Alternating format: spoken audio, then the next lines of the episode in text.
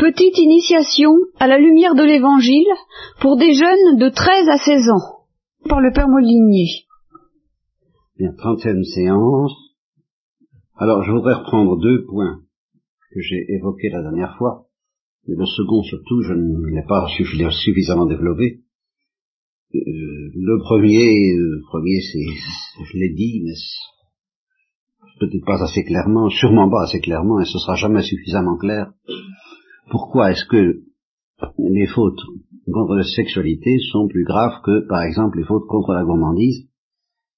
J'ai touché ce point, mais je ne suis pas encore satisfait de la manière dont je vous ai répondu. Euh, c'est vrai qu'il peut y avoir une manière caricaturale, caricaturale, et à la limite euh, mauvaise, démoniaque, de présenter les fautes sexuelles comme plus graves que toute autre faute, à tel point qu'on en arrive à penser qu'aux yeux de l'Église, et puis aux yeux même, euh, aux yeux des chrétiens, aux yeux des puritains, aux yeux même quelquefois des gens qui n'ont pas la foi, une espèce de réflexe qui s'établit que le péché, c'est le péché contre la chair, ou selon la chair, de la chair, et puis euh, pratiquement euh, c'est tout. Et que même si on admet qu'il y a d'autres péchés, ces autres péchés n'ont pas cette espèce de dimension un peu effrayante et celle qui donne l'impression de s'être mis d'avoir été mis au banc de la société, d'avoir commis quelque chose d'inexpiable d'une manière ou d'une autre, de s'être sali d'une manière ou d'une autre, et qu'on ne puisse pas euh, effacer la honte qui en résulte. Il y a tout un climat malsain, dénoncé par le freudisme entre autres, dénoncé par nos contemporains qui alors justement pour euh, se débarrasser de ça se débarrassent de toute morale, ça nous le savons, je suis bien obligé de dénoncer cette caricature de la morale sexuelle, c'est vrai. Reste que justement, beaucoup de prêtres chrétiens peuvent avoir la tentation pour évacuer cette caricature, de dire il y a une morale sexuelle, oui, mais enfin il y a une morale sexuelle comme il y a une morale de tout. Ça n'est pas plus grave que le reste. Et on pourrait donner des arguments en faveur de cette théorie qui serait, qui pourrait paraître convaincant, et on le fait quelquefois. La gourmandise. Ben, il peut y avoir des péchés mortels de gourmandise, si on exagère vraiment. Si, euh, je l'ai déjà dit, si on pratique l'alcoolisme, si on, euh, ou même si on euh, se démolit la santé, systématiquement, à coup de gourmandise, ça peut devenir un péché mortel, c'est vrai. Enfin, en tout cas, un péché grave. Et alors l'exemple encore plus éloquent, c'est la drogue, bien sûr, qui est une sorte de gourmandise, euh, plus mystérieuse, la gourmandise des champignons hallucinogènes, si on peut dire. La drogue est un amour immodéré des champignons. Et ça m'a servi d'ailleurs pour dire que les végétaux ont un pouvoir très mystérieux dans la vie humaine. C'est par les végétaux qu'en effet vient de la drogue, et c'est aussi par un végétal que nos premiers parents ont péché. c'est un peu un péché de droguer. On peut, évoquer ça. Pas l'intention de parler du péché de nos premiers parents. Ce matin, ni avec vous ces jours-ci, ces temps-ci. Mais enfin, euh, la gourmandise peut prendre des dimensions métaphysiques très graves.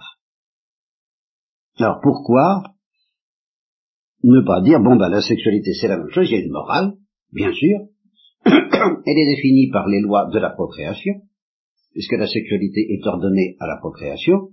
La procréation, bah, c'est tout de même une, grande chose, c'est tout de même important de mettre des enfants au monde, des petits humains, et euh, ça doit se faire dans certaines conditions. C'est normal, c'est raisonnable, c'est sage. Il faut tout de même euh, pas faire des enfants sans prévoir leur éducation donc euh, sans s'astreindre à ce qu'on appelle les lois euh, de la famille. Il faut qu'il y ait une famille, c'est pas normal que les enfants y ont droit. C'est un droit des enfants que d'avoir une famille normale. Et une famille normale, alors quand on comprend pas bien les choses, on peut imaginer que c'est euh, ça peut être monogamique, c'est-à-dire qu'un homme peut avoir plusieurs femmes, une femme plusieurs hommes, on ne sait jamais, enfin, toutes sortes de structures sont imaginables. Alors là, en réfléchissant à l'aide de la révélation et de la lumière du Saint-Esprit, on peut arriver à découvrir que la structure familiale idéale, la seule qui convienne vraiment, qui favorise vraiment l'épanouissement des enfants, c'est ce qu'on appelle le mariage monogamique, euh, un seul époux pour une seule épouse, et indissoluble, ça c'est plus exigeant, c'est plus redoutable, mais c'est, euh, quand on y réfléchit bien, en effet, c'est normal que cette fidélité, euh, si, on ne dit pas ça, le, mariage devient tout de suite ce qu'on voit par exemple chez les stars de cinéma américains et, chez les stars de cinéma en général. Sept mariages, sept divorces, enfin c'est à l'appel. comment peut-on être heureux là-dedans N'importe qui se rend compte, même sans la foi. Bien. On peut donc construire une morale de la sexualité à partir de considérations de bon sens, comme celle que je vous ai mis là. Et ce sera une morale solide. Mais cette morale n'aurait aucune raison de se présenter comme quelque chose de plus dramatique que la morale de l'hygiène buccale, de, la gourmandise. Faut pas manger n'importe quoi, faut pas manger n'importe quand, faut pas manger n'importe quelle quantité. Il faut pas boire n'importe quoi non plus, etc., etc. Bon, bah, c'est la même chose pour la sexualité. Il faut pas faire ça n'importe quoi, n'importe comment, ni dans n'importe quelle quantité.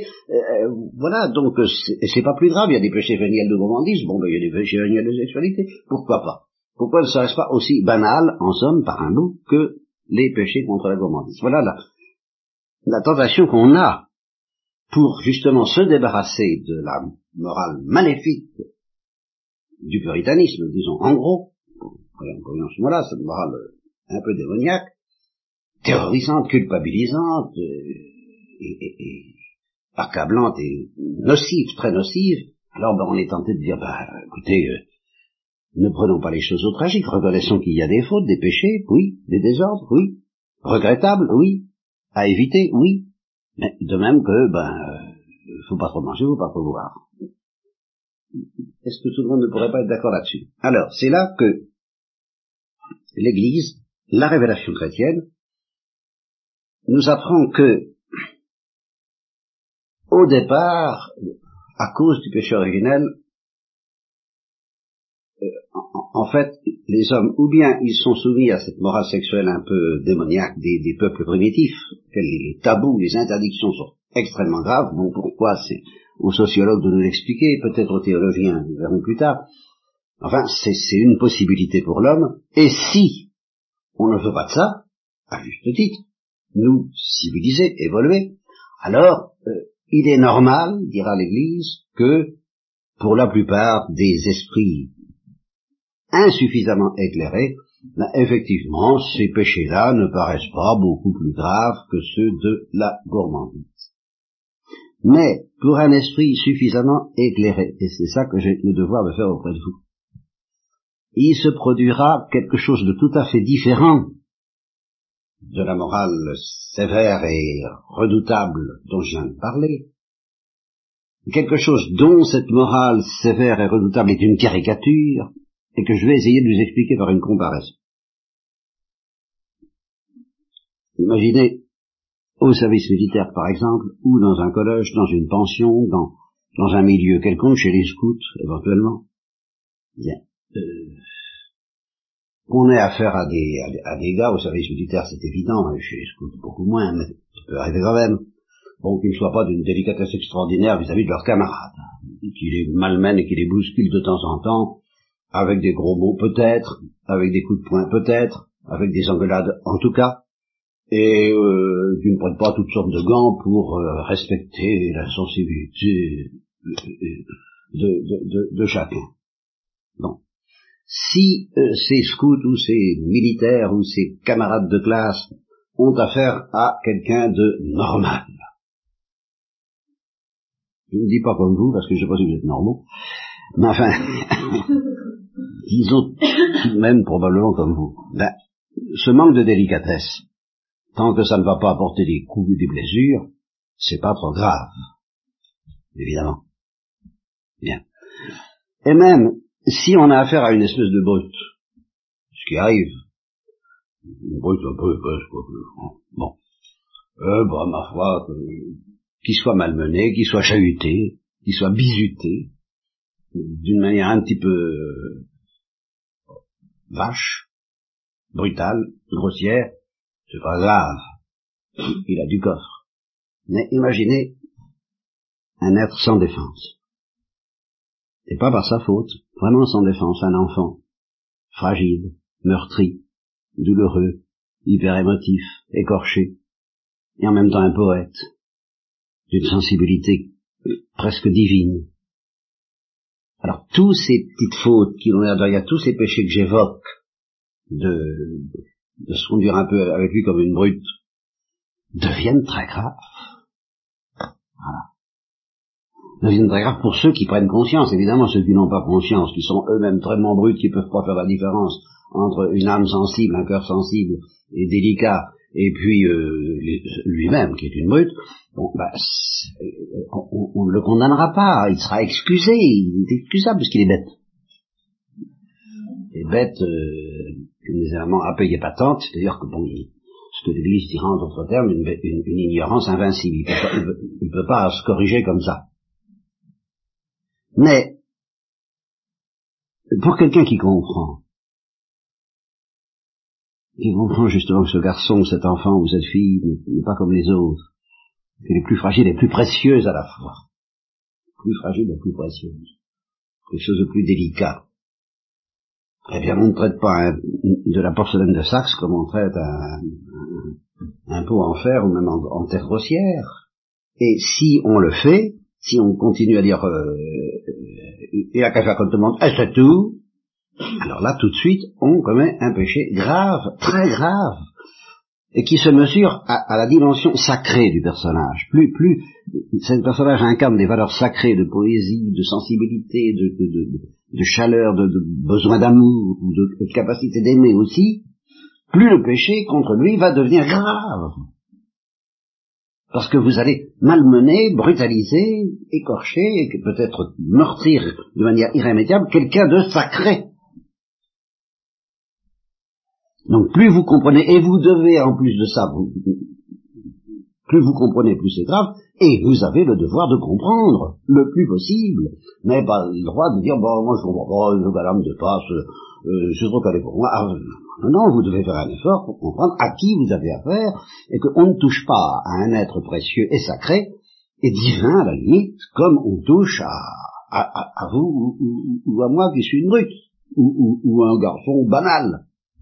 Eh bien, ce que je vous ai dit la dernière fois, et je vais le reprendre peut-être dès aujourd'hui et sûrement la prochaine fois si j'ai pas le temps aujourd'hui, c'est que justement dans la sexualité, il y a quelque chose de magnifique, de divin, qu'il n'y a pas dans la nourriture de la même façon. C'est quelque chose justement de tellement beau et de tellement mystérieux, de tellement sacré, parce que c'est le signe, c'est une extase qui charnelle, qui est le signe de l'extase éternelle du ciel. Alors, on en est compte, ça, il n'y a pas ça dans la nourriture. Donc les fautes d'indigestion ou d'alcoolisme ou même, de, même par la drogue n'ont pas cette dimension de toucher à quelque chose de sacré. Tandis que la sexualité c'est trop beau pour qu'on en fasse n'importe quoi. Et celui qui ne veut pas comprendre ça, même s'il euh, observe matériellement la morale, il pêche très gravement parce qu'il refuse de reconnaître, il banalise, comme je vous disais, la sexualité, il refuse de connaître ce qu'elle a de, finalement, il refuse de ce qu'elle a de beau, de magnifique, de transcendant, de métaphysique, de poétique, si vous voulez, mais pas simplement une poésie dont on fait ce qu'on veut, une poésie qui nous dépasse, une poésie transcendante, une poésie mystérieuse, une poésie surnaturelle, une poésie sacrée. Alors ça, ces choses-là, on ne touche pas. Comme ça, et toute faute à l'égard de ces choses-là, quelles que soient les excuses qu'on peut avoir par ailleurs, alors ça c'est une autre affaire, c'est une autre histoire. Dans la mesure où ces fautes nous échappent parce que nous sommes de misérables pécheurs qui ne pouvons pas nous maîtriser, alors là nous aurons le, droit, si j'ose dire, en tout cas nous serons invités à demander miséricorde avec confiance, mais à condition de respecter la vérité de ce domaine magnifique, mystérieux et sacré qu'on n'est pas capable d'honorer convenablement en le respectant comme il devrait l'être. Et c'est ce que dit un personnage de Dostoevsky. Il dit c'est terrible d'être pris par les feux de Sodome et Gomorre et de brûler en même temps dans son cœur euh, parce qu'on a le pressentiment de l'idéal de la Madone. Voilà. C'est justement ça. Au bout de la sexualité, il y a l'idéal de la Madone. Il y a l'idéal de l'amour dans toute sa pureté, non seulement l'amour humain dans toute sa pureté, mais au-delà de l'amour humain dans toute sa pureté, l'amour du Christ et de l'Église. Et au-delà de l'amour du Christ et de l'Église, l'amour de Jésus et de Marie. Et au-delà de l'amour de Jésus et de Marie, l'amour trinitaire auquel nous sommes invités, c'est le banquet de la vie éternelle. Alors, c'est ça que je vous ai dit la dernière fois, que je répète, c'est que nous, chrétiens, la morale sexuelle ne se, justifie d'abord parce que par les lois de la procréation, comme je, bon, d'accord, c'est logique, c'est normal, mais ce serait pas grave, pas plus grave que le gourmandise, s'il n'y avait que ça. Bien que la procréation soit déjà un grand mystère. Mais ce ne serait rien comparé à ce que c'est du fait que ce, ce mystère est l'image. Et dans le sacrement de mariage, l'image efficace du royaume des cieux, de l'extase céleste, de l'extase pour laquelle nous sommes faits. C'est le piège par lequel Dieu nous prend, par, parce que nous avons le plus bas quelquefois, le plus charnel, le plus pauvre, le plus honteux quelquefois. Il nous prend par là pour nous arracher à la banalité et au confort dans lesquels nous aurions toujours envie de nous installer. Pour nous arracher à ce confort et à cette vie banale que, nous voudrions bien mener pour ne pas trop souffrir, Dieu a deux moyens. Il a la souffrance, ça c'est un mystère dont je ne parle pas maintenant. Ça existe, la souffrance et la mort, ça nous arrache évidemment au confort, ça c'est clair. Mais il nous arrache aussi par le plaisir. Par le piège. Le plaisir, il nous donne à pressentir que nous sommes faits pour autre chose que la vie banale. Et le premier péché à ne pas commettre à l'égard de ça, c'est justement euh, de ne pas refuser de voir, refuser de se laisser prendre, refuser de se laisser séduire, et de se laisser séduire au-delà, justement, de se laisser séduire au point de se dire, où est-ce que ça va m'embarquer? L'amour à 39.5, imprégné sexualité, ça va m'embarquer à désirer quelque chose que peut-être en effet on ne trouve pas facilement ici-bas, et jamais de manière complète, jamais de manière satisfaisante, jamais d'une manière durable. Le bonheur défini comme un feu de paille qui dure par euh, une jeune fille que j'ai connue quand j'avais 20 ans, ben ça, ça, ça, n'existe pas sur la Terre. Ce, ce, bonheur que la sexualité nous donne à pressentir, ça n'est jamais qu'un feu de paille qui ne dure pas. En tant que feu de paille, oh, en tant que raisonnable, euh, ordonné à la procréation, à la vie de famille, euh, euh justement banalisé aussi peu plus possible, ça, ça peut durer. Mais en tant que folie attirante, belle, poétique, magnifique et, et, et, et dangereuse, c'est vrai, ça, ça ne dure pas. Ou alors si on veut le faire durer à tout prix, en faisant descendre le ciel sur la terre, parce qu'au fond c'est ça, c'est un piège par lequel nous sommes amenés à quitter la terre pour désirer le ciel. Alors il y a deux péchés possibles, ou bien on ne veut pas entendre l'appel, on banalise, on reste sur la terre, on ne va pas savoir ce que c'est que cet appel, ou bien on entend cet appel mais on le fait descendre sur la terre. Là sont les perversions sexuelles, c'est l'enfer de ceux qui veulent à tout prix connaître cette extase, mais sans payer le prix du ciel, de la foi, de la confiance en Dieu, d'une certaine, euh, alors d'une certaine ascèse et, de la prière et des sacrements, enfin de tout ce qui va nous permettre de nous orienter vers cette, ce royaume des cieux que la sexualité nous apprend à désirer si nous nous laissons faire par elle. Et la deuxième chose que je voulais vous dire, ceux qui se servent du mariage chrétien pour aller vers le royaume des cieux, apparemment c'est eux qui ont plus de chance ils, ont reçu la révélation sur ce mystère-là, que les autres peuples n'ont pas au même degré, les autres religions certainement pas avec la même clarté. Ils, reçoivent le sacrement, et ainsi ils vont vers la vie éternelle grâce à ce sacrement, en s'appuyant sur ce signe éloquent qui les arrache à la etc., etc. À tel point que, euh, au temps où on a commencé à euh, chanter la spiritualité du mariage, il y a longtemps ça, c'était autour de là, c'était un peu avant la Deuxième Guerre, j'ai connu ça. Un certain chanoine violet qui avait fait un mouvement de spiritualité chrétienne en France en faveur du mariage. Alors, on, a commencé à faire un, tel battage autour de cette spiritualité mystique du sacrement du mariage, avec la Farrell entre autres, que certains ont dû dire, euh, des religieux, on peut dire, nous autres qui espérons être sauvés bien que nous n'ayons pas le sacrement de mariage. C'est, ça, ça paraissait vraiment être des, des parents pauvres. Et c'est justement une idée complètement fausse, parce que ce piège de la sexualité que Dieu nous donne pour aller plus loin et plus haut, ceux qui s'en servent dans le mariage correctement, hein, sans, le banaliser, en étant fidèles, ben, euh, ils prennent un chemin magnifique, mais ceux qui renoncent à la satisfaction de ce désir, dans sa forme euh, justement euh, humaine et, limitée, parce que l'humain peut donner sur la terre, eh bien ceux-là, en fait, compte, se servent du signe en question, et du piège dans lequel eux-mêmes tombent par le désir que Dieu a mis dans leur être, et qui ne s'éteint pas comme ça. Les eunuques pour le royaume des cieux ne sont pas eunuques par la main des hommes, ils ne sont pas castrés, ils sont brûlés, je vous l'ai dit la dernière fois. Ça veut dire que justement leur désir demeure aussi fort que celui de ceux qui se marient, et en ce sens-là, ils ne renoncent pas au désir, ils renoncent, je serais tenté de dire, ils renoncent au confort. Et moyennant le prix de cette souffrance qui est grande, alors ils se servent, ou Dieu, ils permettent à Dieu de se servir plus encore que pour les époux de la sexualité comme d'un signe, comme d'un piège qui va les entraîner au ciel, alors bien plus vite, ça c'est vrai. Mais non pas du tout parce qu'ils ignorent la sexualité, au contraire ils la connaissent plus profondément que ceux qui en usent. Parce qu'ils se servent, ils, comprennent mieux que à quoi elle sert. Humainement parlant, non. Je n'expérimente pas à quoi sert humainement parlant, c'est-à-dire vers les enfants. Ça, ils y renoncent. Mais en tant que c'est le signe du ciel, alors, ils expérimentent mieux que ceux qui obtiennent satisfaction dans ce domaine et qui par conséquent peuvent se reposer et s'endormir, eh bien, ils euh, se laissent prendre par l'attrait du ciel à travers leur sexualité même, bien plus rapidement et profondément s'ils sont fidèles à la grâce que ceux qui se marient. Et c'est pour ça que je dis que leur sexualité, euh, c'est une sexualité de nuque, mais de nuque qui deviennent brûlées par la flamme dont la sexualité n'est qu'une image, une faible image comparé à l'extase que Dieu donne à ceux qui quittent tout pour euh, brûler de ce feu qui le consumera éternellement d'une façon ou d'une autre. Alors vous n'êtes pas du tout obligé de suivre cette voie, mais ne vous imaginez pas que c'est une voie de garage et une voie de parents pauvres. C'est une voie de parents riches.